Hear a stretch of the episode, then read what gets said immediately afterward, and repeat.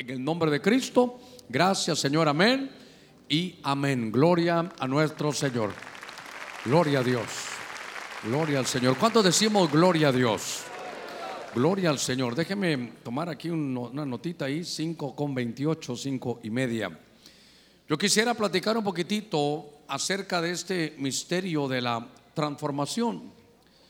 Quisiera que pudiera usted ver juntamente conmigo en lo que ya tomamos todos nuestros lugares.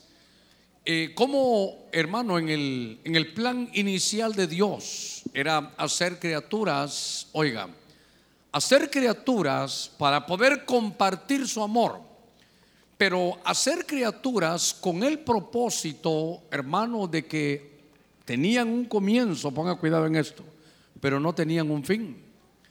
Lo que Dios quería, hermano, es hacer a sus, a sus creaciones, a todas las estructuras creacionales que Él fuera a hacer. Usted sabe que no solo son las humanas. Antes de la creación humana ya habían ángeles, había una creación angélica, querubines, serafines, arcángeles, emisarios de Dios, los eh, Bene Jae Elohim, que son hijos de los dioses, los mismos Elohim, que son dioses con D minúscula. Mi Biblia dice que el Señor es Rey de Reyes, Señor de Señores y también es Dios de dioses. Mire cuánto, cuánto a veces ignoramos de todo lo que, de todo lo que hay. Pero en medio de todas las creaciones que Dios está haciendo, hermano, nace el mal, nace una rebelión, se hace otro reino.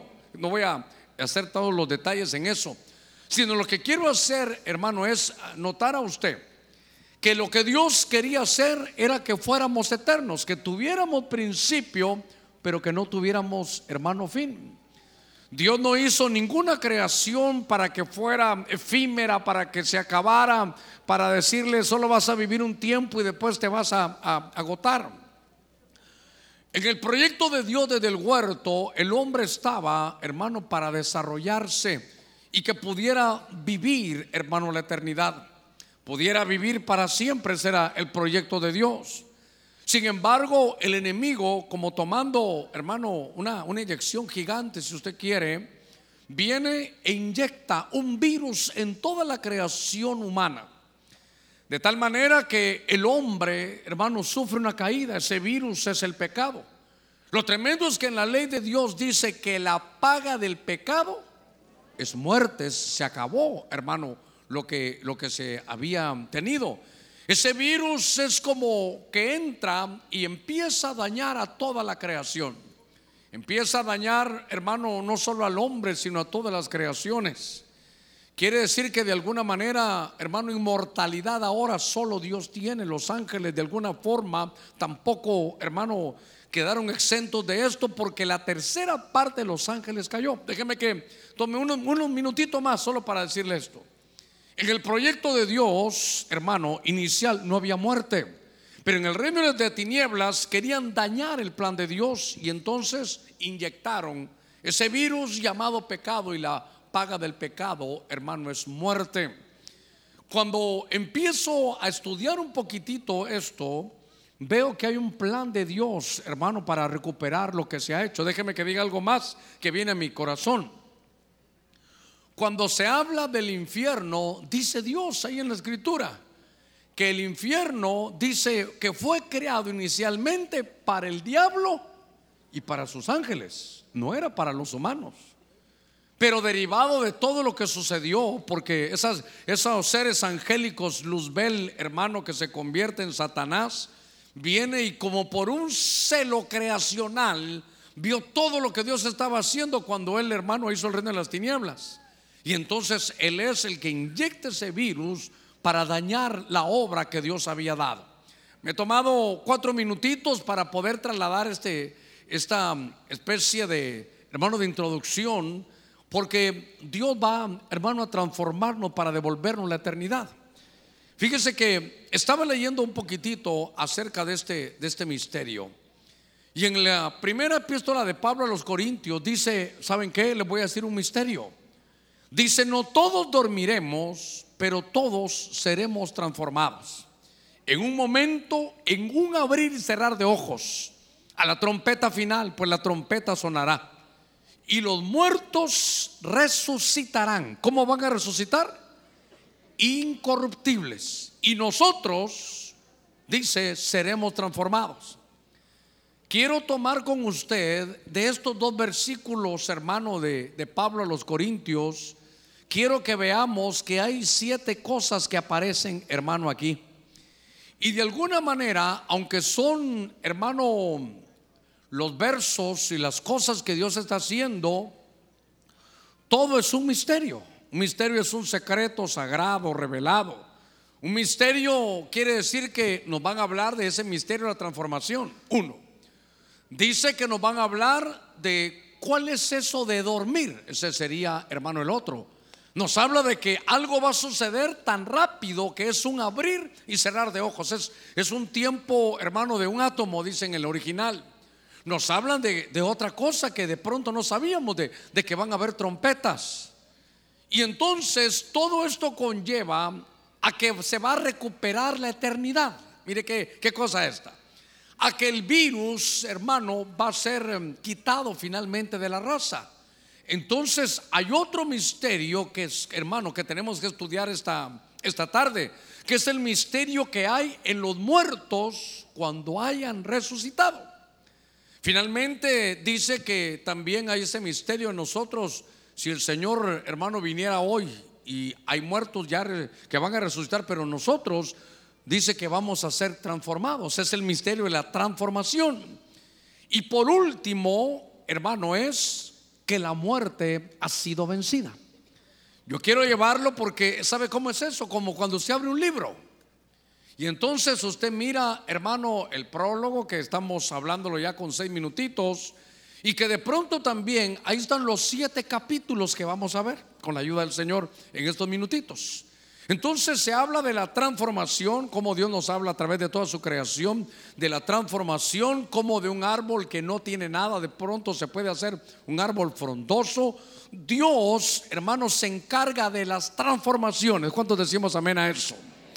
Entonces, yo quiero llevarlo, hermano, a esto. Fíjense que la Biblia dice en Deuteronomio 29, 29, las cosas secretas le pertenecen a nuestro Dios mas las cosas reveladas nos pertenecen a nosotros y a nuestros hijos para siempre.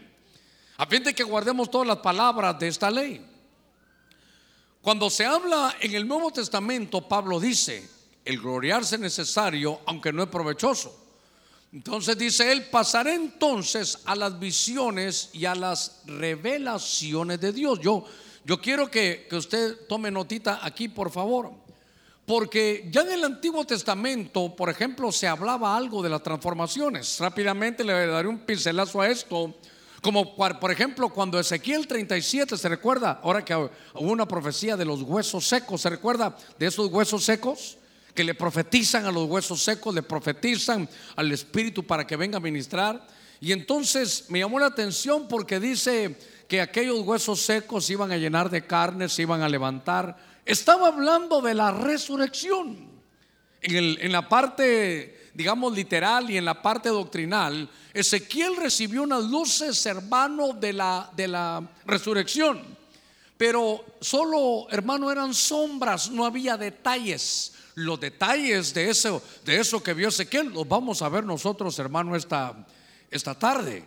Y yo quiero que se dé cuenta que, eh, ahorita lo voy a chequear aquí con usted, que hay este misterio, es un misterio muy profundo. Y mire cómo me llamó la atención, por eso ministré esta, profecía, porque, porque lo de hoy es algo profundo. Cuando se habla de eso, se habla de un nivel, hermano, que se llama Sod. ¿Por qué puse secreto y por qué puse, hermano, revelación? Porque cuando un secreto, en el Antiguo Testamento estaban todos casi en secretos, muy poquita luz, solo sombras, no había detalles. Pero cuando viene Pablo, que es el perito arquitecto de la iglesia, él se lo llevaron allá, hermano, al, tercer cielo. Y entonces a él le empezaron, hermano, a quitar el velo para poderle revelar los secretos. Y entonces cuando a él le, van a revelar los secretos, esto lo vimos hace alguna vez, hace unos algunos años de eso, pero quiero recordárselo, que cuando se abre la Biblia se puede ver de cuatro maneras. Hay cuatro formas de verlo. Se puede ver una forma literal que se llama peshat. También se puede ver de una manera diferente que se llama remes cuando ya hay analogías. Se puede profundizar más cuando uno llega a este nivel remés, es cuando uno, como, ¿sabe qué? Ese nivel remés es el de las parábolas. Cuando Cristo vino, Él no habló, hermanos, sino en ese nivel tan, tan tremendo, perdón, del nivel drosh, que es el nivel de las parábolas, el remés es de las analogías. Pero el más secreto, lo oculto, lo, lo profundo, hermano, es el nivel sod. Y esto que vamos a hablar esta tarde es un misterio que le revelaron a Pablo, pero era un misterio muy oculto, muy profundo, que era del misterio Sod. Cuando uno le pide a Dios, Señor, tú me vas a enviar para ser pastor, yo le decía, Señor, yo lo que te pido, yo no sabía esto, le decía, lo que te pido es ver debajo de la letra, yo no quiero leer solo lo normal, quiero que me muestres algo más. Y después, con el tiempo, estos años, Hermano, esto es lo que uno puede leer debajo de la letra. Son, ahí hay parte literal, parte analógica, parte parabólica y una parte profunda. En esos cuatro niveles están los cuatro evangelios. Ahí usted lo puede, usted lo puede ver y leer porque son los cuatro niveles. Lo que quiero ponerle aquí es que lo que vamos a hablar es el misterio, hermano Sod, es, es algo profundo. Entonces, vamos a comenzar. Déjeme avanzar ya después de 10 minutos de estar aquí con usted cuando estamos hablando del misterio de la transformación, recuerde que misterio es un, algo secreto que tenía Dios, que de pronto Dios lo ha revelado.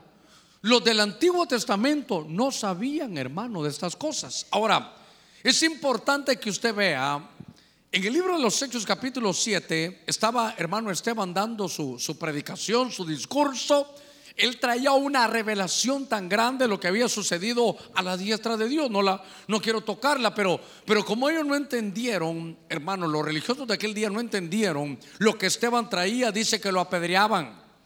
Y mientras apedreaban a Esteban, él invocaba el nombre del Señor y decía, Señor Jesús, recibe mi espíritu.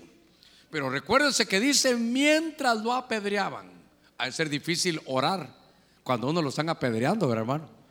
Si uno a veces no puede orar, si porque hay mucha bulla, se imagina cayéndole piedras. Yo digo, seguramente esto solo esos hombres de ese nivel. Yo creo que le están cayendo una piedra. Yo le digo, espérame, Señor, y le regreso unos dos pedradas, ¿verdad? Pero Esteban era un hombre que estaba muriendo y cayendo de rodillas, clamó en alta voz, Señor, le dijo, no les tomes en cuenta este pecado. Habiendo dicho eso, ¿qué dice la Biblia? Durmió. Eh, todos entendemos que ahí lo que pasó es que se murió, pero por eso este es el primer misterio. Cuando uno ha recibido a Cristo y le toca irse de este mundo, hermano, no ha muerto, sino lo que la Biblia enseña es que ha dormido. Fíjese qué cosa esta. Entonces, yo quiero llevarlo, aunque los últimos eh, meses se lo he tratado de lanzar un poquitito para que usted lo vea. Cuando alguien, hermano, muere siendo cristiano, entonces la Biblia dice que está durmiendo. Se recuerda, Lázaro está dormido. Y todos decían, no está dormido, ha muerto. No, decía el Señor, Lázaro está dormido, vamos pues a despertarlo. Porque cuando alguien muere por ese virus, es que hermano, ese es el virus que nos daña. Ese es el virus que nos envejece, es el virus que de alguna manera está en nuestro cuerpo y no permite que nos desarrollemos como nosotros quisiéramos. A ver, ¿a cuánto nos alcanza el pecado todavía? Ah, algunos no son ángeles, arcángeles y querubines. El pecado nos alcanza a todos, pero es porque tenemos ese, ese virus. Hermano, ¿cuántos tenemos malos deseos? ¿Verdad? Los deseos llegan, es porque nos trastornaron, tenemos esa inoculación, estamos hermano, estamos contagiados de ese virus del pecado. Pero eso es lo que estamos ahora, hermano, saliendo adelante en ello. Pero cuando alguien muere conociendo al Señor, entonces dice duerme. Pero lo que duerme es su cuerpo es el que duerme. Su cuerpo es el que está dormido. El alma y el espíritu, hermano, siguen despiertos. Ahí le puse un par de, hermano, de, de ejemplos que la Biblia dice, Lázaro duerme. Dice que cuando hermano David murió, dice en nuestra Biblia en el Nuevo Testamento, dice que David sirvió a toda su generación y luego durmió, dice en algún pasaje del libro de los Hechos. Cuando se habla que se levantaron, hermano, los santos del Antiguo Testamento, cuando Jesús resucita, entonces dice que ellos estaban dormidos y despertaron. Lo que quiero llevarlo a su, aquí lo primero que el Señor nos habla que es algo que no se sabía, algo que no se sabía. Que cuando alguien muere, hermano, lo que duerme es el cuerpo. Y eso es lo que no todos muchas veces entienden. Usted oye a la gente que dice, no hombre, el infierno está aquí en la tierra. No, cuando uno se muere se acabó todo. No, se cierran los ojos aquí y entramos, hermano, a otra dimensión. Entonces, al morir, yo quiero que, vaya guardando lo, primero que estamos viendo aquí. Por eso cuando se habla de hermano de muerte, lo que tenemos que entender es que está dormido. Y que entonces su espíritu, su alma siguen despiertos hasta el día del Señor para que el espíritu y el alma vuelvan, entren a ese cuerpo y haya una transformación. Pero quiero ir despacio con usted aquí. Entonces, lo primero que tenemos que saber es que lo que duerme es el cuerpo. Cuando alguien siendo hijo de Dios muere, lo que está dormido es el cuerpo. Pero la parte espiritual, hermanos, sigue, sigue viviendo. La parte espiritual, hermano, va a la bendición de, de abrir sus ojos en otra dimensión, donde se empieza a perfeccionar y ya no hay temor, ya no hay miedo, ya, ya estamos, hermano, en otro lugar. Cuando leímos esto, usted recordará que decía que hay un misterio, se recuerda, en un abrir y cerrar de ojos. Déjeme entrar entonces a esta segunda parte de, esto, de, este, de este misterio de abrir y cerrar los ojos. Es muy importante que veamos el abrir y cerrar de ojos, de tal manera que yo quiero hablarle del primer Adán que estaba en el huerto y del postrer Adán, del último Adán, que también se le llama Cristo, dice la Biblia, que Cristo es el postrer Adán. Y cuando el hombre estaba en el libro de Génesis 3.7 y el hombre peca, dice, entonces fueron abiertos los ojos de ambos y conocieron que estaban desnudos. Entonces cosieron hoja de higuera y se hicieron delantales. Yo quiero que piense en todos los detalles, hermano, que nos da la Biblia. De pronto ellos pecan y entonces se abren sus ojos pero, pero cuando se abren los ojos, no es que ellos vivieran con los ojos cerrados. Yo quiero que note por qué la Biblia da estos detalles. Entonces fueron abiertos los ojos de ambos y se dieron cuenta que estaban desnudos. ¿Qué pasó en su cuerpo? ¿Qué sucedió cuando ese virus del pecado entró? Al abrir su cuerpo los abrieron a una dimensión donde antes ellos no tenían acceso. De pronto su cuerpo sufre porque ya tiene un virus, ya ese virus entra. Hermano, muchas veces me recuerdo yo cuando ah, alguien, ahora como hay de antivirus y todo para, para las computadoras, pero empezaba la pantalla, se apagaba, se ponía, hermano, porque había un virus. Y entonces ellos abren los ojos a la dimensión, oiga, de una raza caída. De pronto se ven sus cuerpos. A ver, hermano. Uno tiene que empezar a, a meditar un poquitito más aquí en esto. ¿Qué clase de cuerpo tendrían antes de que el virus del pecado entrara? Los cuerpos, hermano, eran cuerpos perfectos, eran cuerpos destinados, hermano, a la, eternidad. Cuerpos que nunca se fueran, hermano, a terminar. Eran seres que Dios había creado para que se desarrollaran grandemente.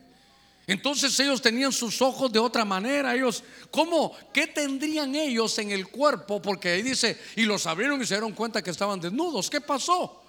Hermano, ¿qué, ¿qué sucedió que de pronto se dan cuenta de los que están desnudos? ¿Qué sucedió en su cuerpo para que ellos llamen de esa manera la atención? Entonces, yo lo que quiero llevarlo aquí, que obviamente este es el primer Adán, y que abrir esos ojos, hermano, era un género de muerte. Déjeme, déjeme hablarle un poquitito de esto. El Señor les dijo, de una vez les digo, que el día que coman de ese árbol, ¿se recuerda? Ese día morirán. Pero Adán y Eva comen del árbol y cayeron ahí, hermano, en ese lugar. No cayeron, ahí siguieron viviendo, pero, hermano, había muerte ya. Su espíritu de pronto y su alma, la parte interior, la parte, hermano, espiritual, ya no estaba en comunión con Dios. Entonces algo sucedió en sus fluidos, algo ocurrió en su cuerpo, que entonces ellos, hermano, ese, ese, ese abrir y cerrar de ojos fue como un género de muerte. Y entonces ellos entraron, se disminuyó el volumen de la gloria de Dios, se, hubo separación porque Dios no puede tener comunión con el pecado. Y entonces sus cuerpos, hermano, descendieron de nivel. Por eso ellos abrieron los ojos y se dieron cuenta que, que estaban en otra dimensión. Eso me llama la atención porque ahora la Biblia en Corintios dice, en un momento, eso en el original es en un tiempo, hermano, de un átomo, dice ahí En un abrir y cerrar de ojos a la trompeta final, pues la trompeta sonará y los muertos resucitarán incorruptibles y nosotros seremos transformados. Lo que me llama la atención es que dice otra vez abrir y cerrar de ojos. Mire los dos textos. En uno fue para muerte, pero ahora esto es para vida. Quiere decir que cuando se habla y se cierran los ojos en la Biblia, porque ahora estamos hablando del postrer Adán, siempre estamos hablando de que fue un género de muerte. ¿Por qué? Porque la Biblia dice que está determinado que el hombre muera una vez y después el juicio. Creo que Hebreos 9:27 dice que está determinado que el hombre muera una vez. Pero si el Señor viniera ahorita, solo nos van a transformar. Pero ¿cómo no? ¿Qué va a pasar antes de que nos transformen? En un abrir y cerrar de ojos. Ese abrir y cerrar de ojos sería un género de muerte. Para cumplir con la especificación que la Biblia dice que todos, hermanos, dice, está determinado que el hombre muere una vez y después el juicio. Ahora, entonces aquí yo quiero hablar un poquitito con usted, porque fíjese que estaba leyendo algunas cosas, usted sabe, eh, esto es delicado un poquitito, le ruego toda su atención a esto. Cuando la Biblia habla dice, hermano, en el Evangelio de Juan, y la luz era la vida de los hombres. Eso está en el Nuevo Testamento cuando Juan empieza, por eso le digo, este nivel soda, este nivel profundo. Pero cuando, hermano, se ve en el Antiguo Testamento, ¿sabe qué dice? En la sangre está la vida. Póngame cuidado en esto. En la sangre está la vida. Dice, no coman sangre porque en la sangre está la vida. Antiguo Testamento. Y en el Nuevo viene Jesús y en el Evangelio de Juan dice, hermano, y la luz era la vida de los hombres. Allá la sangre y aquí, dice la luz. Entonces, en el, en el primer Adán, cuando cayó, es lo que, como que le cambiaron, hermano, los, los fluidos. Como por eso dice en el mismo capítulo 15 Corintios dice, carne y sangre no pueden heredar. Este cuerpo como lo tenemos, hermano, si este cuerpo no aguanta la presión de subir ahí al cielo.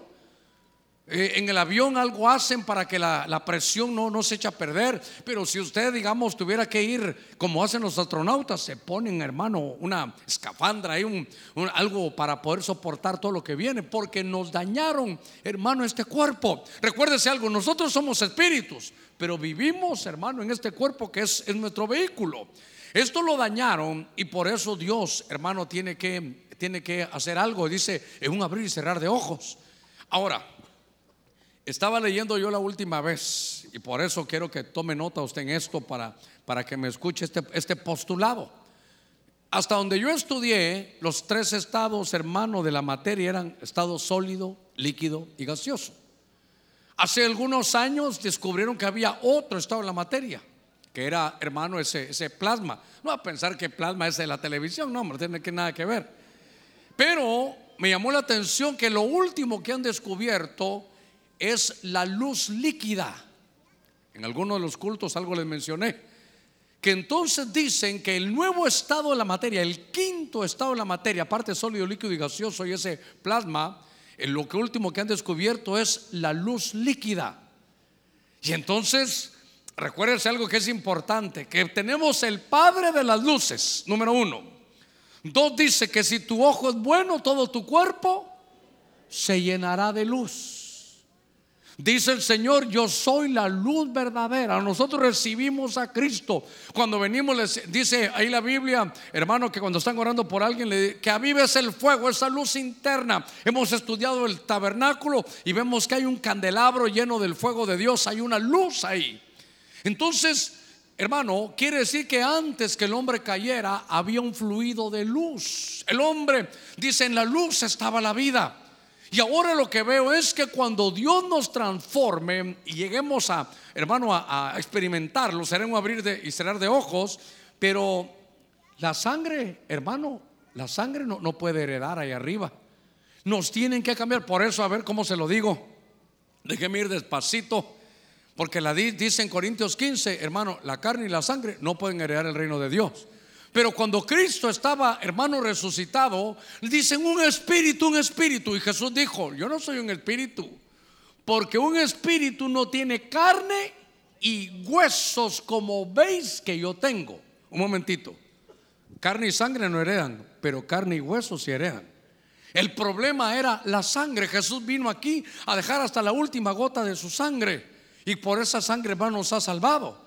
Pero ahora viene la transformación y por eso me llamó la atención que aquí cuando se habla de abrir, de abrir y cerrar de ojos, es un misterio de que es un género de muerte y va a haber una transformación. Ahora, la transformación que se da en el arrebatamiento, la transformación hacia donde vamos, la transformación final es transformación del cuerpo. Y cuando nos transformen, sangre no vamos a llevar, hermano. Sangre no vamos a llevar. Silencio en la iglesia de Cristo de. Bueno, bueno, déjeme avanzar.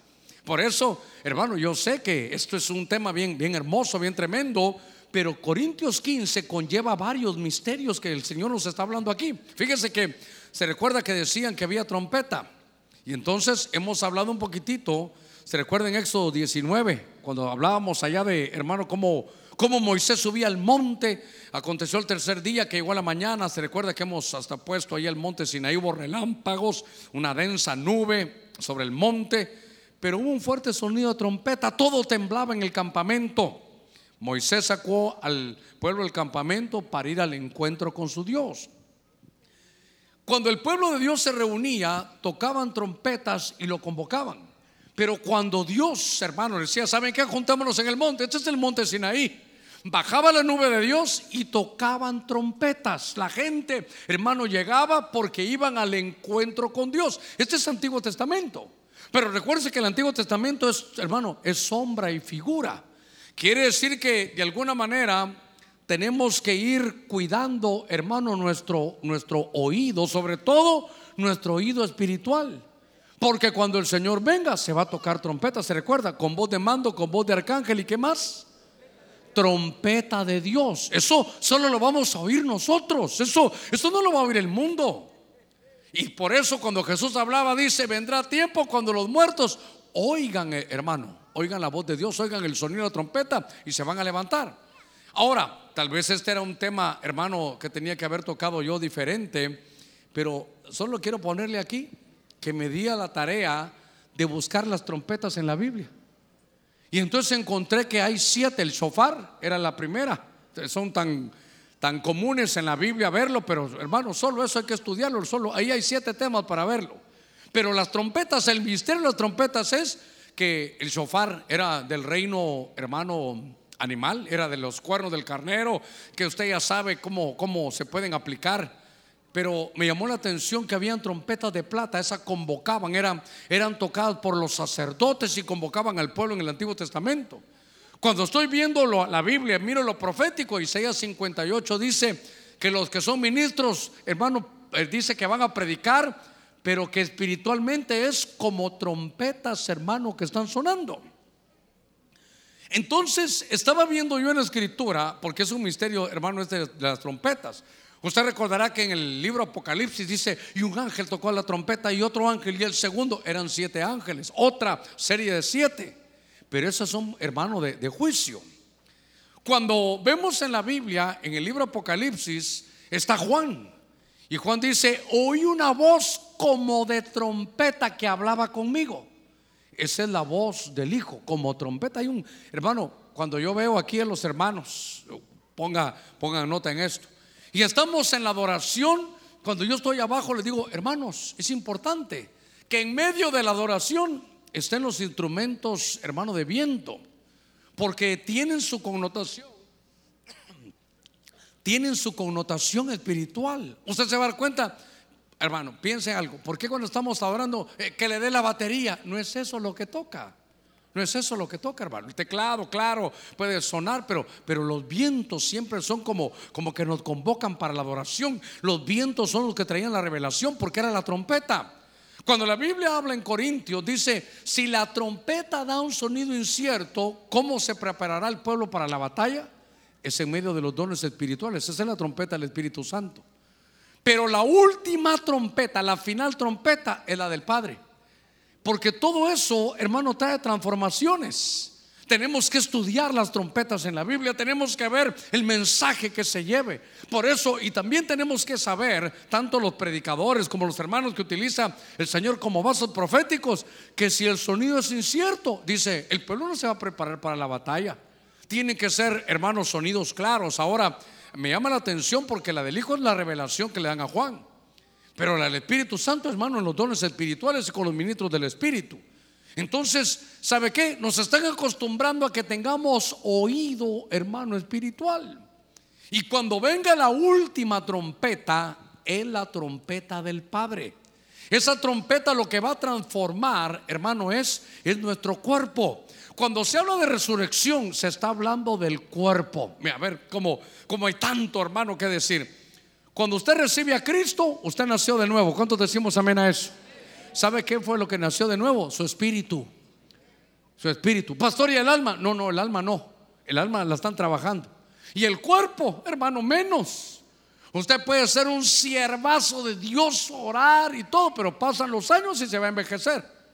Pasan los años y tal vez nos va a llamar el Señor para que nos muramos y nos vayamos ya, porque este cuerpo no aguanta.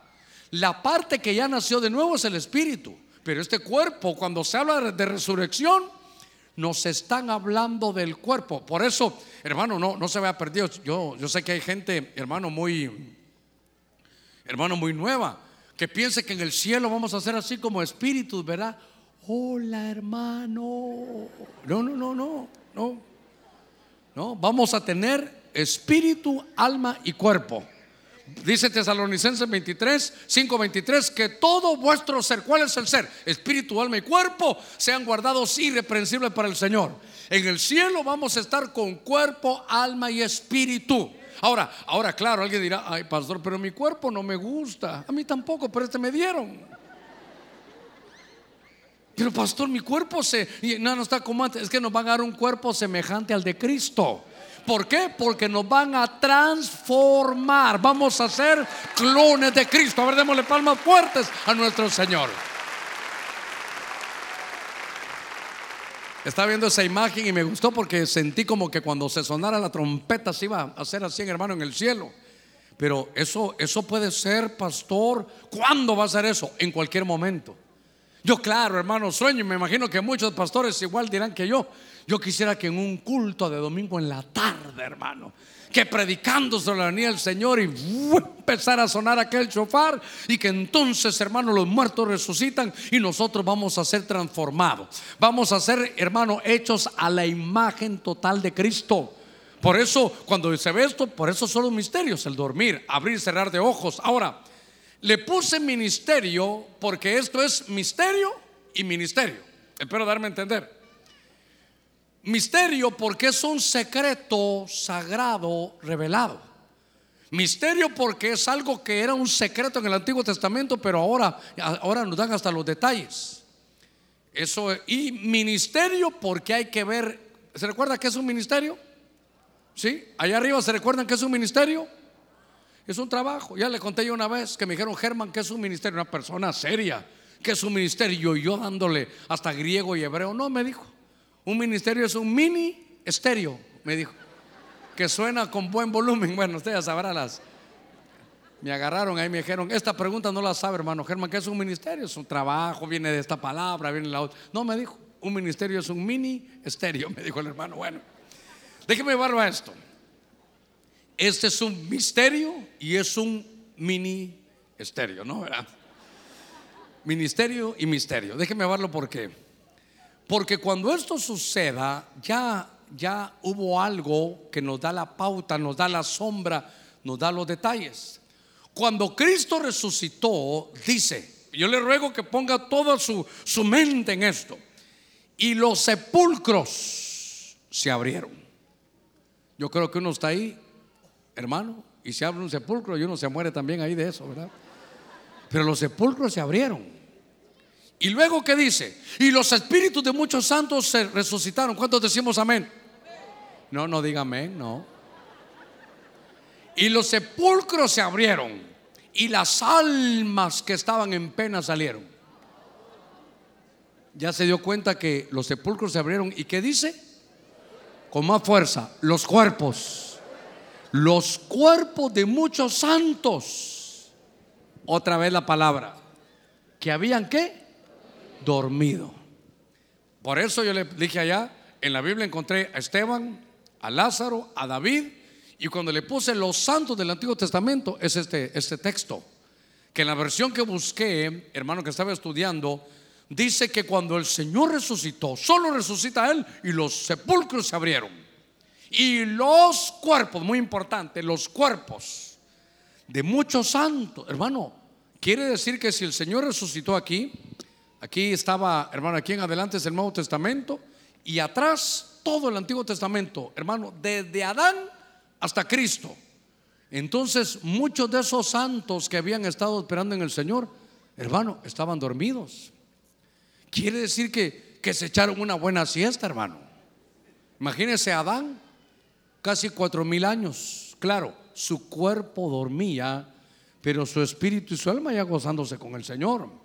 Por eso yo quiero que usted entienda que somos seres tripartitos, espíritu, alma y cuerpo. Entonces, vamos otra vez de nuevo aquí, resucitaron, es decir, los sepulcros y los muertos, dice, hermanos, se levantan, sus cuerpos se levantan, que habían dormido. Esos son los que han resucitado. Y saliendo de los sepulcros, ¿cuándo salieron? Después de la resurrección de Jesús, porque Jesús tiene el primado en todo. Entraron en la santa ciudad. Hermano, ¿a qué santa ciudad se estará hablando ahí? ¿Sabe qué dicen algunos para, para quitarse el problema? No, allá en el cielo entraron a la santa ciudad, como allá está la santa Jerusalén en el cielo también. Hay una Jerusalén celestial. Pero lo tremendo es que si hubiera, si hubiera tenido, yo hubiera dicho, tienen razón. Pero dice que entraron a la santa ciudad y ¿qué hicieron? Se les aparecieron a muchos. Esto es bien tremendo, hermano. Esto, es bien profundo. Yo quiero que usted lo vea, que nos tomemos el tiempo para leer lo que dice la Biblia, porque este no solo es ministerio, porque es un trabajo. Entonces, yo le puse ahí el ministerio de los muertos resucitados. ¿Cuál fue? Ministerio es trabajo. ¿Cuál fue el trabajo, hermano, de los muertos resucitados? ¿Cuál fue el trabajo? ¿Eh? aparecerse a muchos. Yo sé que eso está difícil, ¿verdad? Usted ya dice, uy, hermano. Obviamente que si se levanta alguien, se va a ir a aparecer, pero los que lo conocen, si no, no tiene sentido. Espero que me dé a entender. Si se levanta, en aquellos días se levantó alguien, hermano, y no lo conocían, quiere decir que tenía más efecto, por ejemplo, que se ha levantado, a ver hermano, en los tiempos de Jesús que se murió alguien ahí y que se ha levantado. Ahora, se fue a aparecer a un familiar tal vez, ¿para qué? ¿Cuál era el objetivo? ¿Cuál era el ministerio de ellos? Piense. Ok, darle palabra. Por ejemplo, tocan la puerta y es su papá que se murió hace unos 10 años. Usted lo mira y creo que usted también se va a morir del susto, claro que es, ¿verdad? Pero tendrá que haber algo espiritual que, que papá y esto, estos que se levantaron, se le aparecieron, hermano, pensemos, ¿para qué? ¿Qué le decían a la gente? ¿Qué le decían a sus familiares? ¿Sabe qué le decían? Seguro, te cuento, Jesús resucitó y ya no resucitó a todos. Te cuento algo, el poder de la muerte ya no actúa en mí. Se levantó Jesús y nos dio el derecho a levantarnos a todos aquel virus que nos habían inoculado la muerte fue vencido. Porque aquí estoy en espíritu, en alma y en cuerpo de pie, porque el Señor venció la muerte. A ver, démosle palmas fuertes a nuestro Señor. Gloria a Dios. Por favor, nadie va a decir, uy, pastor, está hablando que estamos invocando muertos. No, porque cuando se hace eso, se está, uno los está llamando uno y son las almas a los espíritus que, que se hablan. Aquí es cuerpo, alma y espíritu. Y aquí son los muertos que resucitaron por la fe que tenían en Cristo. Eso sucedió cuando el Señor resucitó. Ahora déjeme avanzar un poquitito más. Entonces, dice en Hechos 1.3, a esos también, después de su padecimiento, dice que Jesús se presentó vivo después de que había ido a la cruz, con muchas pruebas indubitables, convincentes. ¿Y qué hizo? Apareciéndoseles. ¿Cuánto? durante 40 días y hablándole de lo concerniente al reino de Dios. Aquí me tengo que detener un poquitito. Cuando la gente pedía, hermano, señales, Jesús les decía, ¿saben que ustedes vienen al culto solo a pedir señales? Pero no le voy a dar señales. Y de repente se voltea y le dice, le voy a dar una señal, la señal del profeta Jonás. Hermano, recuerde conmigo, ¿cuál fue el éxito de Jonás? ¿Tuvo éxito Jonás cuando fue a predicar o no? Se convirtieron todos los que cuando él fue. 120 mil personas se convirtieron. Todos los que estaban, hermano, en Nínive. Ahora quiero que aguarde este punto. Cuando el Señor habla, dice, yo le voy a dar la señal de Jonás. ¿Cuál fue la señal de Jonás? ¿Se recuerda? Tres días y tres noches estaba, hermano, allá en la profundidad de la tierra. Jonás se lo llevaron a lo profundo de la tierra. Mi Biblia dice en el libro de Jonás capítulo 2 verso 1 que Jonás se murió. Ahí estuvo en la parte más baja de la tierra. Y claro, él clama, hermano, porque es la figura, él clama, Dios lo oye y lo levantan. Y entonces lo agarran, hermano, y lo van a poner a Nínive. Un momentito. El que fue a predicar Jonás fue el mismo que venía, hermano, en el barco, ¿sí o no? Físicamente hablando, me imagino que sí, ¿verdad? Era Jonás. Algunos dicen que tal vez la marca que traía era de los jugos gástricos del pez. Puede, puede ser que algo haya, haya sucedido de esa manera. Lo que quiero decirles es que Jonás bajó tres días, hermano, y tres noches allá abajo, 72 horas estuvo Jonás allá abajo. Y que entonces dice que murió. Por favor, yo puedo, que, puedo pedirle que usted pueda leer su Biblia en Jonás capítulo 2, verso 1 en adelante. Pero después de esos tres días, él sale. Y entonces sale a qué? A predicar. Con un éxito tan tremendo que todos se convirtieron. Aquí tengo que tener hermano delicado, una delicadeza para predicarle de esto yo. Ese es un misterio y un ministerio. Ese es el misterio de la transformación. Cuando ven el arrebatamiento, los muertos en Cristo resucitarán primero. Se recuerda Tesalonicenses 4:3 en adelante, eso está. Los muertos en Cristo resucitarán primero. ¿Se recuerda? ¿Va conmigo? Y luego, nosotros que vivimos que hayamos quedado. Entonces, si aquí dice, los muertos en Cristo resucitarán primero, no dice, y al mismo tiempo vamos a ser transformados. Hay una palabra en nuestro idioma de cinco letras, luego, luego, luego. Ese luego puede ser así, pero puede ser tiempo, ¿sí? Uno no sabe cuánto tiempo va a ser. Por ejemplo, hermano, ¿sabe qué? No lo puedo atender ahorita, nos hablamos luego. ¿Ese luego cuánto tiempo es? No sabemos cuánto tiempo va a ser. Pero desde que el Señor, vea los dos textos ahí, desde que el Señor resucita para que se vaya al cielo, ¿cuántos días estuvo aquí en la tierra? ¿Cuántos días? Ahí dice, mire, 40 días. Es decir, que el Señor se levanta en la tumba, está en Jerusalén y no se fue. Se quedó aquí 40 días. A ver, ¿alguien lo acompañó en esos 40 días? Pedro, Juan, Jacobo. ¿Quién lo acompañó esos 40 días? Ahí, mire, ahí está. le, estoy, le estoy, lo tengo en examen, pero le tengo el libro abierto. Está chepeando. Usted que sabía chepear, ahí está, ahí está toda la chepia, mire. Jesús, cuando Jesús se levanta, ¿con quién se levanta? Dice ahí, mire, con los cuerpos de los santos que habían dormido. ¿Qué cantidad sea? Yo no sé. Todos los del Antiguo Testamento que tenían fe en el Señor, algunos ahí se levantaron. Entonces el Señor se levantó, hermano, con sus primicias. Esas son las primicias de la resurrección. Jesús se levanta y luego los sepulcros de los que habían muerto antes que él, desde el Génesis para acá, se levantaron con él. Y entraron a la santa ciudad. Yo me hubiera quedado pensando, bueno, tal vez ya entraron allá a Jerusalén, la celestial. Pero aquí se quedaron porque dice, y se le aparecieron a muchos.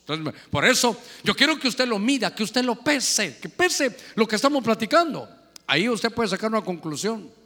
Seguramente entre el que, hermano, venga el Señor y los muertos en Cristo resuciten primero y luego nosotros seamos transformados, puede haber un intervalo de tiempo. Por lo menos, yo no sé si va a ser exactamente ese, pero es de, es de 40 días.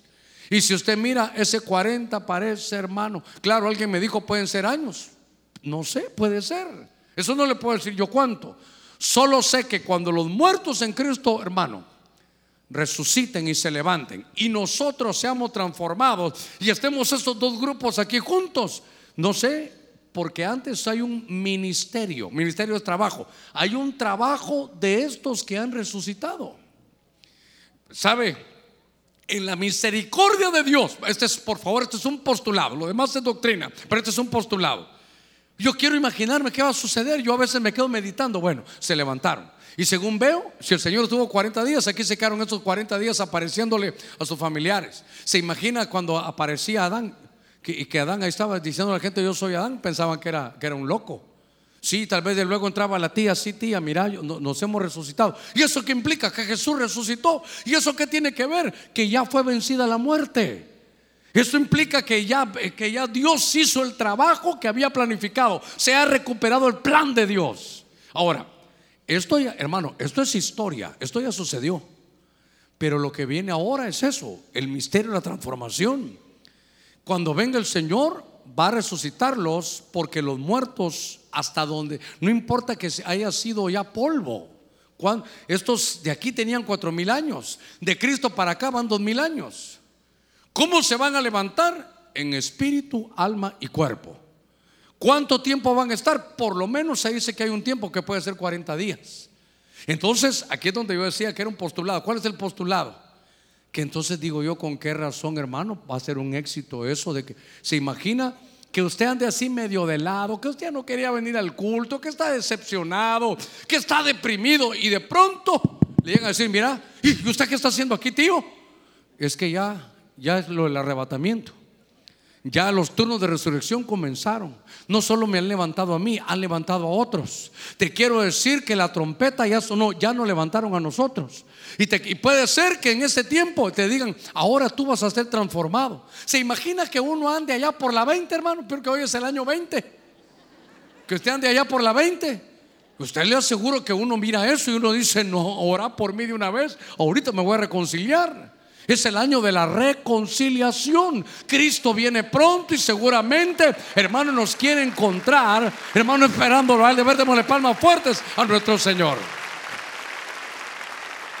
Ah, esto, esto, esto es, hermano, Dios mío, el tiempo me avanza, pero, pero yo estaba leyendo esto y dije, entonces, este no solo es el misterio de los muertos resucitados, este es el misterio porque aquí hay un ministerio, hay un trabajo que ellos, hermano, van a desarrollar. Las tumbas vacías. Imagínense ir, hermano, que alguien dice, no, yo voy a revisar y que encontramos la tumba vacía. Imagínense cuántas cosas, hermano, se darán. Cuántos testimonios, hermano, van a ver. La señal de Jonás es los muertos resucitados predicando. Por eso, hermano, esto es, esto es delicado. Ahora, si no hubiera, a ver, ¿cómo, le, voy a, le voy a poner para que usted lo vea bien? Si no hubiera Mateo 27, 52 y 53, hermano, dígale, hermano Germán está soñando. Pero esto lo que usted mira ahí sucedió. Se levantaron los muertos, se le aparecieron a muchos y estuvieron junto con Cristo, hermano, 40 días apareciéndole, hermano, me imagino yo, no dice a quién se aparecían, pero me imagino que a sus familias. Por eso yo quiero que vea todo lo que involucra, hermano, este misterio. Ahora, déjeme avanzar un poquitito, esto es de los más álgidos que están. Pero obviamente que hay un misterio de la transformación. Dice que nuestra ciudadanía, ¿dónde está nuestra ciudadanía? Allá en Tegus. En los cielos. Hermano, nosotros somos celestiales. Va a ver, usted nació aquí en Honduras, es hondureño. Yo hice todos mis trámites y ya me adoptaron, soy hondureño también. Pero, pero nuestra ciudadanía, cuando hablamos del Espíritu, está en los cielos, de donde también ansiosamente esperamos a un Salvador, al Señor Jesucristo. Pero cuando venga nuestro Señor, ¿qué es lo que va a hacer? Filipenses capítulo 3, verso 21, ¿qué dice? El cual transformará. Ahora vuelvo a la carga Aquí no dice el cual transformará nuestro espíritu. El cual transformará el cuerpo. ¿Cómo estaba? En estado de humillación. ¿Y cómo lo va a transformar? De conformidad al cuerpo de su gloria. Como por el ejercicio del poder que tiene aún para sujetar todas las cosas a sí mismo. Entonces, ahora ya estamos hablando del misterio de transformación. Y para que lo vea usted bien con cita bíblica y todo, ansiosamente esperamos la venida del Señor. ¿Cuántos decimos amén? Pero cuando Él venga, lo que va a transformar es el cuerpo. ¿Por qué? Porque el espíritu ya nació de nuevo. Su espíritu, ¿sabe qué? Su espíritu está listo. Claro, hoy ministramos porque había una contaminación, pero si algo ya nació en un suceso y está listo, hermano, en su cuerpo, eh, perdón, en su espíritu, su alma y la mía la están trabajando, hermano. Todos los días la están trabajando. Ahí están los sentimientos, ahí se producen los pecados. Entonces lo están trabajando. Pero cuando el Señor venga, va a transformar el cuerpo. Mire, la devoción nos va a ayudar, claro que sí, la santidad nos va a ayudar al alma y el espíritu para que el espíritu sujete al alma y avancemos. Pero yo le decía, usted puede ser un tremendo hombre de Dios, una mujer de Dios, que tenga, hermano, hasta rodillas de, de camello, perfecto, de tanto que ora. Pero los años pasan y, y las canas son vanas y las arrugas son seguras. Eso, no, por ser un siervo de Dios, no implica que el, que el tiempo no pase, porque nuestro cuerpo lo dañaron con el pecado. Claro, los que tienen, hermano, menos de 30 años, ni, ni, ni, cuenta se han dado de eso, pero hay un virus, hay un virus. Aunque no sé con quién estaba hablando, hay uno de los hermanos que me ayudan, hermanos que recién llegaron a los 30 años y ya están canosos, ya están canosos. Ahora les digo el cana, les digo hermano, el canoso ya, ¿verdad? Cuando estaba viendo este pasaje, empecé a ver y buscar en la escritura las transformaciones que hay. Ese sería otro tema. Cuando se habla en la Biblia transformar, dice que nos están transformando. Oiga, es un proceso que están haciendo internamente en el alma ahora, porque nos están transformando para que seamos a la imagen de Cristo. Pero el toque final de que usted se va a parecer a Cristo, hermano, hasta físicamente, un cuerpo semejante al de su gloria, lo acabamos de leer, eso es hasta el arrebatamiento. Por eso en el arrebatamiento es algo tan tremendo, hermano, tan tremendo. Por eso, ahora que nos dicen, súbete al altar voluntariamente, en un sacrificio vivo, que es el culto racional, y luego dice para renovar, para transformar el espíritu de qué? De nuestra mente. Mire, se va a transformar el espíritu de nuestra mente. Es importante la manera de pensar, así como piensa el hombre, así es el tal. ¿Sabe qué? Esto, esto es ahora. La imagen la está trabajando el Espíritu Santo, pero la mente es subirnos al altar de Dios y tener, dice la Biblia, Corintios 2:16, que tenemos acceso a la mente de Cristo. Estaba, hermano, Cristo Jesús, estaba Pedro, Juan y Jacobo en el monte de Mateo capítulo 17 orando. Y de pronto se le llama el monte de la transfiguración porque las vestiduras de Cristo se transformaron. Y dice que sus vestiduras se, vieron como, como blancas, pero usted lo va a ver en el original griego, dice como de luz, otra vez de luz. Por eso, ¿sabe qué? Estoy entusiasmado con ese quinto estado de la materia que han descubierto, de la luz. Y por eso que dicen la luz líquida. Entonces, en una, en una, en una forma de pensar, de que me voy a pensar en voz alta, que en la transformación nos quitan la sangre y lo ponen fluido de luz. Entonces ahora tengo un poquito de más argumento hasta, hasta usando, hermano, la ciencia que está descubriendo que lo que el hombre tenía antes de que el pecado viniera es que fluía luz. ¿Sabe cómo era el hombre? Como una, a ver, para explicarme, desde un ser de luz era como una bombilla. Y cuando vino, hermano, él estaba encendido, no, es lo que él miraba. Pero cuando vino el virus del pecado y se quemó la luz, ah, se dio cuenta que estaba desnudo. Lo abrieron a otra dimensión. Por eso, ahora sabe qué, nos estamos llenando de la luz de Dios. Déjeme que diga algo porque esto tiene que ver con la transformación, tiene que ver con, con lo que estamos hablando de la luz. Dice que cuando estemos en el reino eterno, es mi interés dejárselo escrito en su corazón. Dice el apóstol Pablo que él tuvo una, una revelación y dice que cuando ya estemos en el cielo son, hermano, es un, son, eh, a ver cómo lo digo, estados de gloria. Diga conmigo, estados de gloria. Pero los estados de gloria son diferentes entre todos. Uno dice, tienen, van a tener la gloria del sol. Otros la gloria de la luna y otros la gloria como la de las estrellas. Y cada una de las estrellas con diferente gloria cada uno. Si usted, está, si usted se da cuenta, hablan de sol, luna y estrellas. Son seres de luz. Lo que he podido extraer un poquitito ahí es que de acuerdo a lo que permitamos que la luz entre ahora en nuestra vida terrenal aquí, es la calificación que nos van a dar eterno allá. Por eso, hermano, llenémonos de la luz de Dios. Si la luz va a erradicar las tinieblas. Por eso, ¿sabe qué? Que su ojo sea bueno. Y claro, en la parte literal, ¿sabe que es un ojo bueno? El que no tiene envidia. Ese es un ojo bueno. Si tu ojo no es envidioso, todo tu cuerpo se llenará de luz. Pero si tu ojo es envidioso, hermano, es, impide que la luz llegue. Mire, Lucas 9:29, si no estoy mal, dice mi Biblia, 54 minutos. Dice mi Biblia que mientras estaban orando, su rostro se hizo otro. Oiga esto. Lucas 9:29 más o menos dice así, que mientras oraba, se transformó su rostro. Hermano, qué cosa tremenda. Le voy a decir algo, los que no tienen trabajo, si alguien que no tiene trabajo, no crea que es un, legalismo, vaya hermano a orar. No, ¿Qué orar? Yo lo que quiero es trabajo, sí, pero vaya a orar. Porque la oración le va a transformar su rostro. Entonces cuando usted llegue va a irradiar confianza. Por eso, hermano, ¿cómo se transforma con oración? Y yo sé que por eso hay como cinco amenes nada más, porque los demás estamos en la calle en oración. Sí, sí, hermanos, tenemos que enfrentar a nuestra realidad. Son transformaciones que Dios tiene que hacer. Y por último, la del cuerpo. Entonces, note usted, nos están tallando la imagen, hermano, la mente, las vestiduras, el rostro y el cuerpo. Es, nos están hablando de transformación. Por eso es que aquí ya no le puse que corre sangre. Por eso ahí le pongo ese último de la materia como que está fluyendo luz, hermano, a través de, nuestras venas y nuestras arterias. Esto nos están haciendo a la imagen, nos están tallando, hermano. A veces somos muy orejones, hermano, estamos oyendo lo que no debemos. Entonces, mire ahí, nos ponen ya las orejas calidad, hermano, ahí. Este me gustó mucho porque se ven como las arterias, las venas, mire como que se están llenando de luz como que hay una transformación. Diga conmigo, transformación. Algún día vamos a tener un año de la transformación. Cuando se habla de la resurrección, ¿sabe qué dice, hermano, en una versión?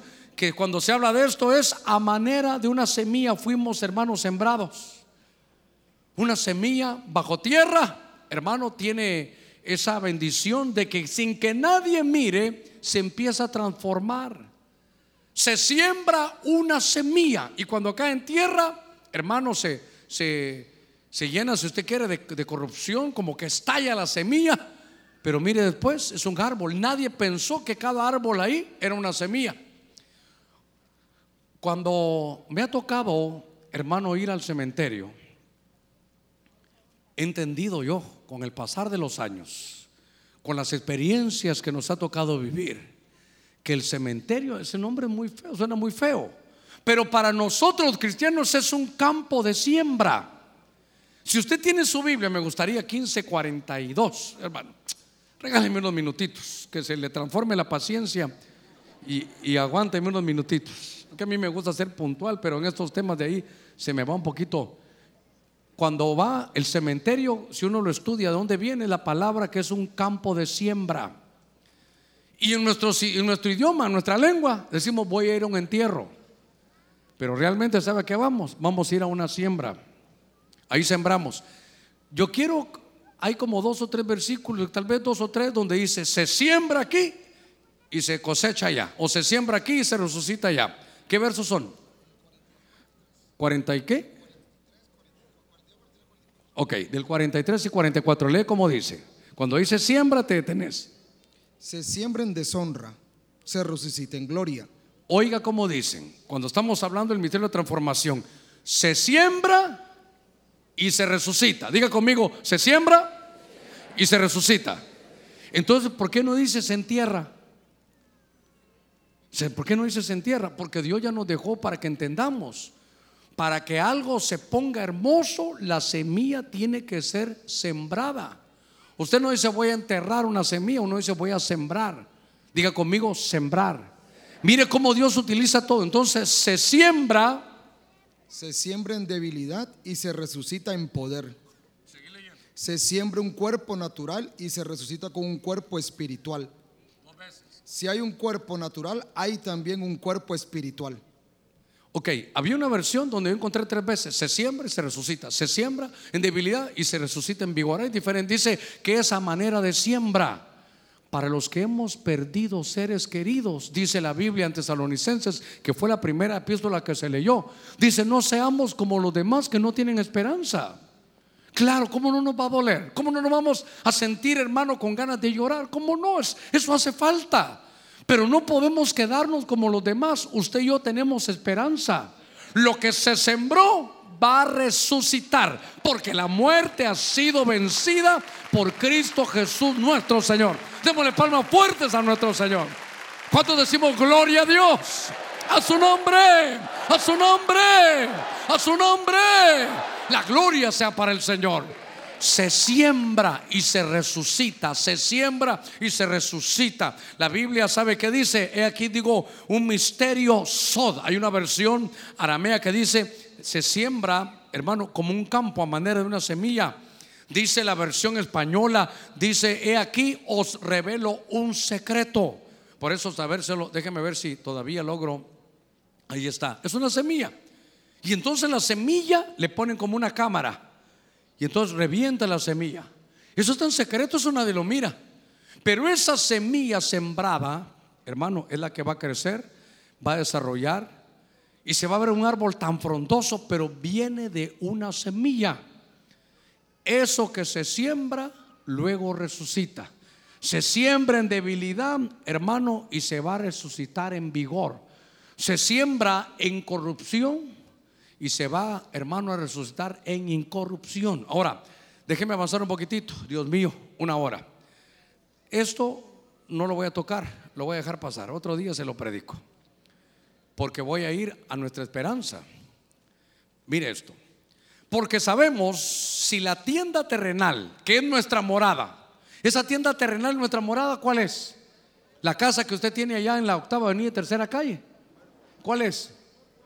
Es nuestro cuerpo. Diga conmigo, cuerpo. Es que usted y yo somos espíritus. Hermano, eso de que somos cuerpos sin alma es una canción, hombre. Nosotros somos espíritus con alma y cuerpo. No somos, hermano, cuerpo con alma. No, no, no, y con espíritu. No, no, no. La esencia nuestra es lo que está aquí adentro. Somos espíritus. Diga conmigo, somos espíritus. Que tenemos alma, sentimientos y que tenemos cuerpo.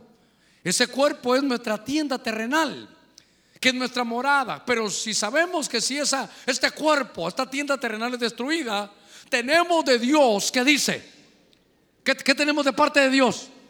Un edificio, hermano. ¿Sabe qué? Se lo voy a leer yo. Si tenemos una choza, en Dios tenemos un edificio. Si tenemos de casa una casa de cartón, hermano, en Dios tenemos un, edificio. Dice, una casa no hecha por manos. Ese edificio es una casa eterna en los cielos. A ver, ¿ese edificio qué es? es el cuerpo resucitado, es el cuerpo de la eternidad. Perdóneme, perdóname Señor, para que usted lo entienda bien, no es falta de respeto. Con este cuerpo no quiero yo la eternidad, hermano. Yo sé que usted tiene un cuerpazo, hasta le silban en la calle, usted tiene un cuerpazo. Pero también con ese en el cielo, hermano, no, yo no quiero, yo no quiero estar usando lentes allá en el cielo, hermano, ¿quién es usted? Espéreme, hermano. Me pongo el lente de contacto. Ah, sí, hermano Filomeno, Dios lo bendiga. Yo no quiero estar así allá. Yo quiero que me hagan un toquecito aquí en la nariz, unos mis 3 milímetros. Que me pongan, hermano, unos 10 centímetros más. Eh, eh, ¿Sabe qué? Que no esté estornudando, hermano, ni que coronavirus. Yo no quiero estar, hermano, padeciendo. Yo quiero comer y no estar tomando después unas, hermano, unas pastillas para, para que no tenga acidez. Yo quiero tomar café y después ir a dormir. Yo, yo, yo le digo, Señor, con este cuerpo no quiero llegar allá. Mire, con esta tienda terrenal, esta champa, no. Yo quiero un edificio. Ese no es hecho con mano humana, ese es hecho por Dios. Yo quiero una habitación celestial. Yo quiero algo nuevo para la eternidad. Algo que Dios, hermano, ha planificado. Démosle palmas fuertes al Señor. Mire, dice, ah, Dios mío, reloj no marque las horas ya. Dice, pues en verdad en esta morada, en este cuerpo gemimos, anhelando ser vestidos con nuestra habitación celestial. Y una vez vestidos, no seremos hallados ¿qué? Desnudos. Hermano, ¿usted entiende ese verso bien? ¿Qué es ser hallado desnudo? A ver, voy a la carga. Somos, ¿qué es lo que somos de esencia? Espíritus. ¿Y de qué nos vestimos? Con este cuerpo. Con este cuerpo nos vestimos. A ver, usted no es usted, usted es el que está allá adentro. Pero a veces vivimos en chozas, a veces vivimos, hermano, en una casa de un piso. Hay unos que viven en una casa de dos pisos, hermano. Hay unos que tienen hasta bodega ahí guardando cosas, hermano. Hay unos que son, hermano, por allá del hermano Handel, ese es, hermano, un edificio como de tres pisos. Yo soy de, de un nivel, hermano, nada más una casa de un nivel. Pero dice, ¿qué significará? Anhelamos la habitación celestial, una vez vestidos no seremos hallados desnudos. ¿Cómo en una esencia podemos ser hallados desnudos?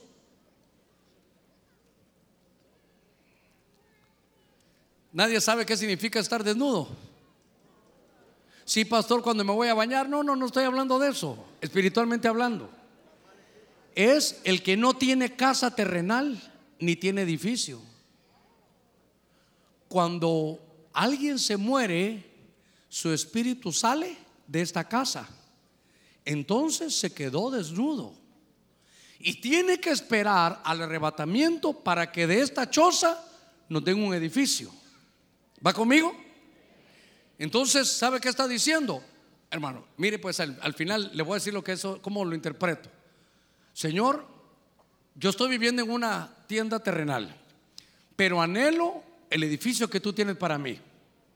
Yo tengo un cuerpo humano lleno de virus, hermano, del pecado, pero yo quiero un cuerpo eterno. Pero Señor, yo solo quiero revestirme. Yo no quiero ser hallado desnudo. ¿Qué significa ser hallado desnudo? Ah, no, usted no está conmigo. Espérese, voy a detener aquí el reloj. Ahí está. Ahí está. Ser hallado desnudo. ¿Sabe qué está diciendo a eso? Señor, yo no me quiero morir. Yo lo que quiero es estar vivo con esta choza humana que a veces le da gripe que a veces Señor le da hambre, que a veces se indigesta. Yo lo que quiero es que estando en esa choza, tú solo me revistas de un cuerpo. ¿Sabe qué? Quiero ser transformado. Yo no quiero morirme, yo lo que quiero es ser transformado. Es lo que está clamando, hermano, el apóstol Pablo. Ahorita lo va a entender mejor. Y entonces dice aquí la escritura, mire, a ver cómo lo, cómo lo tengo aquí. Porque así mismo los que estamos en esta tienda gemimos agobiados pues no queremos ser desvestidos. Yo no sé si se quiere morir, pero aquí está diciendo, yo no me quiero morir. Yo lo que quiero es ser revestido para que lo mortal sea absorbido por la vida. Y el que nos preparó para esto mismo es Dios, que nos dio la garantía de su espíritu. ¿Va conmigo todavía? Fíjese que alguna vez se lo dije, yo lo voy a poder ver mejor. Durante todo el año pasado, los martes aquí teníamos el tabernáculo de Moisés, ¿se recuerda? Cuando se habla tabernáculo, se habla de casa donde Dios habita y donde Dios nos visita. Pero ¿de qué eran las paredes de ese tabernáculo? Eran de bloque con cemento forradas de oro. ¿De qué? ¿No se recuerda de qué eran? De telas, de piel de animales. Era un tabernáculo, hermano, de pieles. Deténgase un ratito. Usted y yo tenemos un tabernáculo que es este cuerpo. ¿De qué está forrado? De piel, de piel. Pero entonces puede entender que lo que Dios está haciendo es que ese tabernáculo, ese tabernáculo de Moisés que estaba lleno de pieles, se ha transformado. Y por eso fue que le dieron a Salomón uno hecho de oro, una maravilla hecho de oro. Por eso en la Biblia hay una transformación del tabernáculo de Moisés al templo de Salomón. Aquel es hecho de pieles, está hermano a la intemperie, lleva muchas cosas. Este es hecho de oro. Oro es, hermano, la parte divina. Quiere decir que ahorita somos como el tabernáculo, hermano, de Moisés. Pero cuando el Señor venga y estemos vivos, nos van a transformar, hermano, como, como lo hacen aquí. Aquí se lo voy a poner ahora para que lo vea. Aquí está, se lo voy a poner otra vez, solo para que lo vea. Esa es la figura. Ahí aprendemos. Así estamos ahora nosotros, miren, el desierto, pero nos van a transformar. Lo que Pablo dice es, yo no me quiero morir, yo solo quiero que encima de este cuerpo me pongan el templo nuevo. Hermano, no sé si me voy a entender. Le cuento, ese cuerpo que usted cuida tanto, está bien que lo cuide, que lo bañe. Sí, porque cuando danza a veces, hermano, caerán mil y diez mil a tu diestra. Pero todo por el mismo precio, ¿verdad? Pero viene un tabernáculo nuevo. ¿Cómo termino esto, Señor Jesús? Ahorita lo voy a terminar. Entonces vimos el misterio de dormir, el de abrir y cerrar de ojos, el de las trompetas, el de los muertos resucitados, el de la transformación. Pero esto es lo más, hermano, lo más hermoso del Evangelio es lo de la resurrección, porque la muerte fue vencida. Dice Oseas 13:14, lo que los hermanos de la alabanza suben, los libraré del poder del Seol, los redimiré de la muerte. ¿Dónde están, oh muerte, tus espinas? ¿Dónde está, oh sepulcro, Seol, tu aguijón? La compasión estará oculta a mi vista.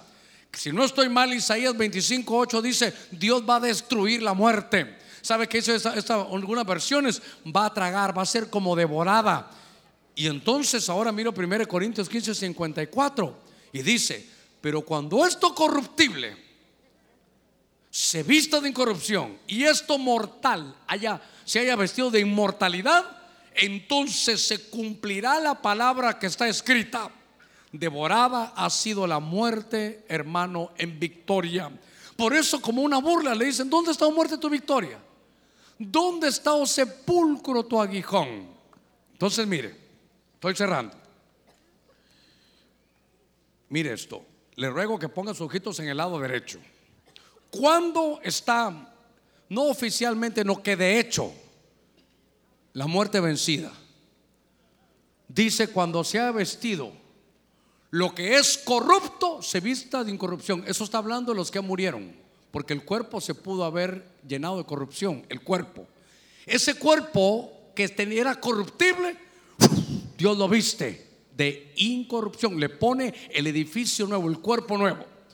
Pero para los que esperamos no morir y estar vivos cuando venga el Señor, no dice que lo corruptible, porque nuestro cuerpo no se, ha, no se ha llenado de corrupción. Ahí dice lo mortal, vivimos en cuerpos mortales.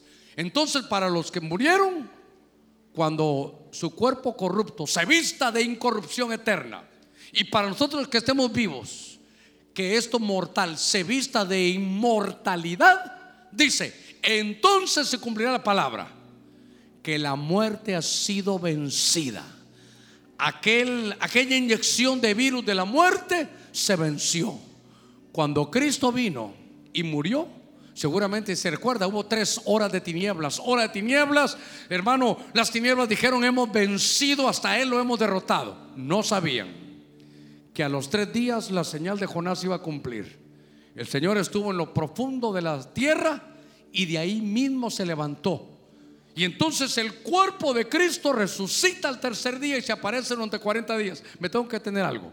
El cuerpo de Cristo se levantó. El cuerpo. Cuando se habla de resurrección, se habla de cuerpo. Ahora le voy a decir algo. Diga conmigo, el cuerpo resucitó. ¿Verdad que el cuerpo de Cristo resucitó? Y nosotros, la iglesia que es de Cristo, el cuerpo de Cristo. Lo que va a resucitar es el cuerpo de Cristo. Bienaventurados ustedes que pertenecen al cuerpo de Cristo. Porque la muerte ha sido vencida. ¿Dónde está, oh muerte, tu victoria? ¿Dónde está, oh sepulcro, tu aguijón? ¿Sabe qué dijo el Señor? Muerte, yo seré tu muerte. Con la muerte de Cristo vencieron a la muerte porque a los tres días resucitó.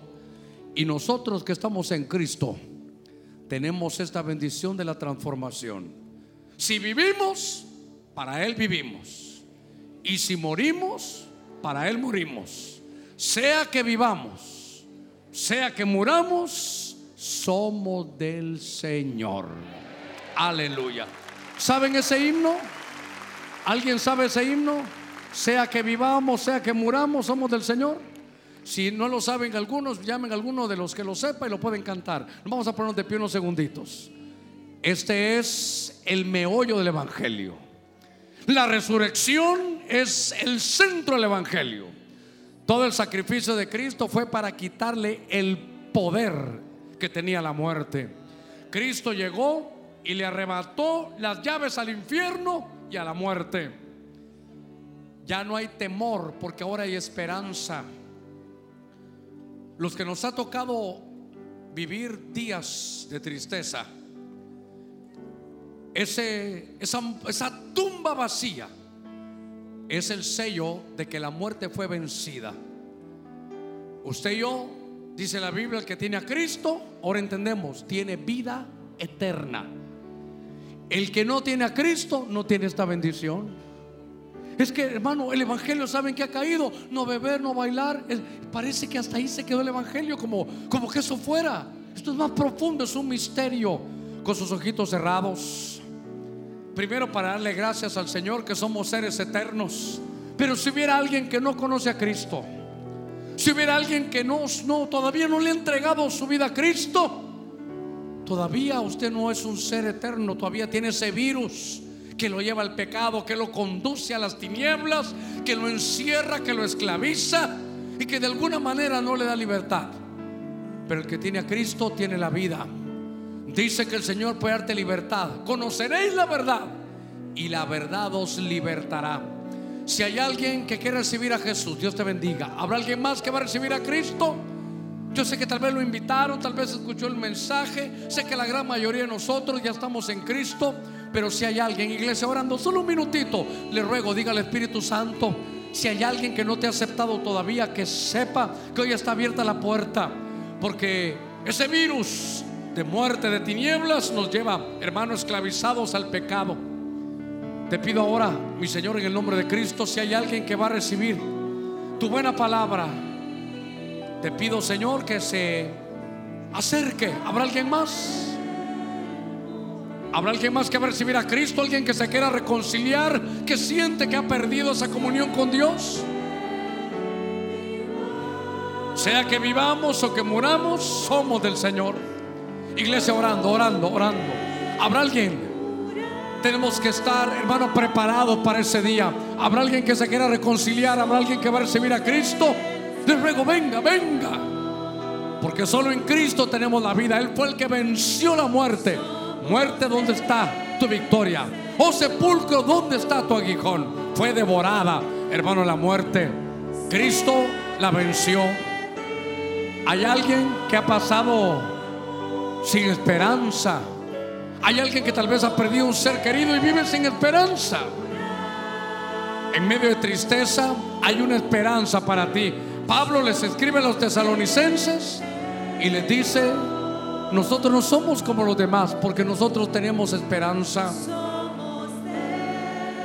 Si hay alguien que está atravesando momentos de dificultad física, si hay alguien que está pasando momentos donde le han dicho ya no hay esperanza, venga Cristo, venga Cristo. En el nombre de Jesús, vamos a cantar este himno con todo nuestro corazón. Un minuto, dedíquele al Señor un minuto. Con todo el volumen, con todo el coro, con todos. Ah, sí. Con todo nuestro corazón.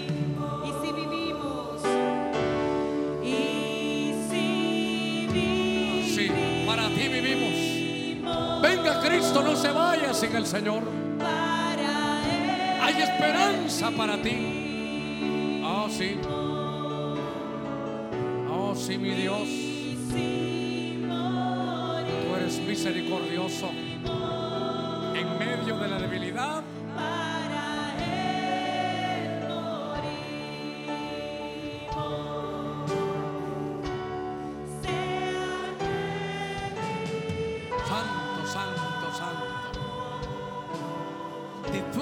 que Dios le ha dado. Pero si vivimos o morimos, para Él. Vivimos y para Él morimos. Santo, santo. Sé que hay alguien más. No se vaya igual. Si usted se ha sentido lejos, acérquese.